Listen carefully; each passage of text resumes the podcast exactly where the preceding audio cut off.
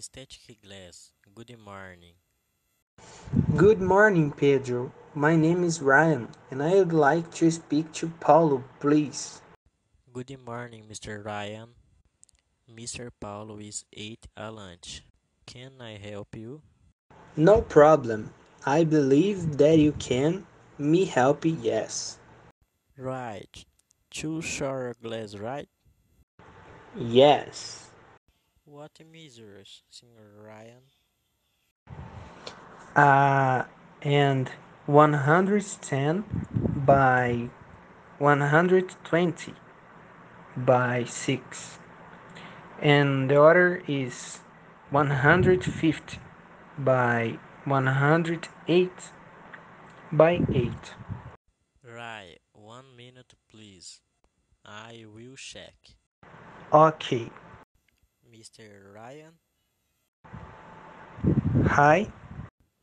the two short glass is 400. Wow. Is there a discount? What is the payment method? Card or cash? Money. I can do 370. This is great. Can you please continue? I will be making a registration of the system. Could you give me the zip code, please? My zip code is 13 million um, 52,000 um, 75400.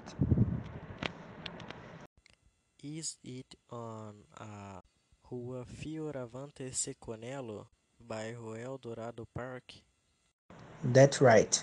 My number is 64. Confirmed, Mr. Ryan. I am scheduling an installation for the day 5. Can be? Yes, you can. Thank you for your preference. Thank you. Bye bye.